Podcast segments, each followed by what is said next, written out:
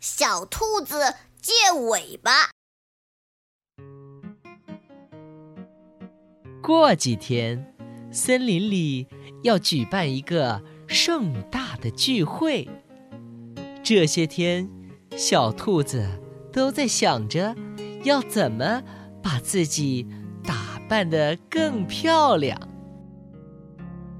他换了一件又一件的衣服。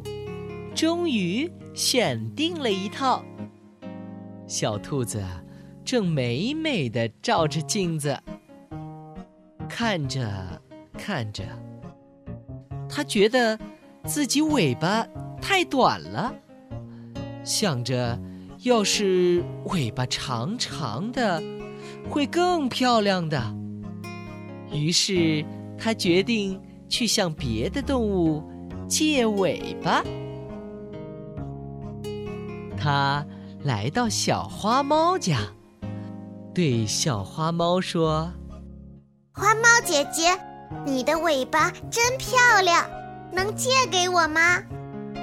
小花猫摇了摇头，说：“兔子妹妹，真对不起，我的尾巴不能借给你，因为我需要尾巴来保持平衡，还有。”当我遇到害怕的敌人时，我会高高的竖起尾巴来吓跑他们。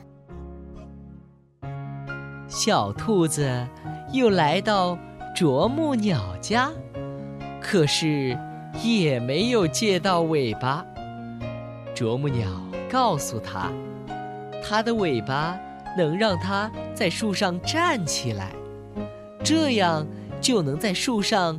捉害虫了，还能帮它攀登树干，而且在它为树木治病时，还可以当板凳坐。小兔子没有借到尾巴，有点难过，它准备回家了。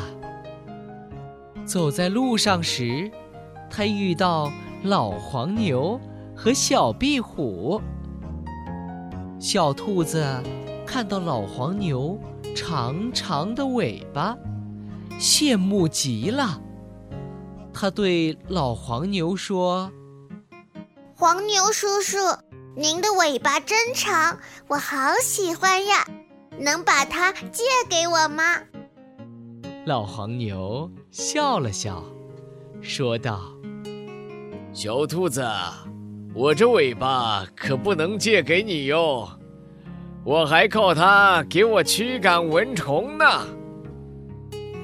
这时，小壁虎说：“兔子姐姐，我可以把尾巴借给你，我的尾巴丢了，还可以长出新的来。”小兔子看了看壁虎细细的尾巴。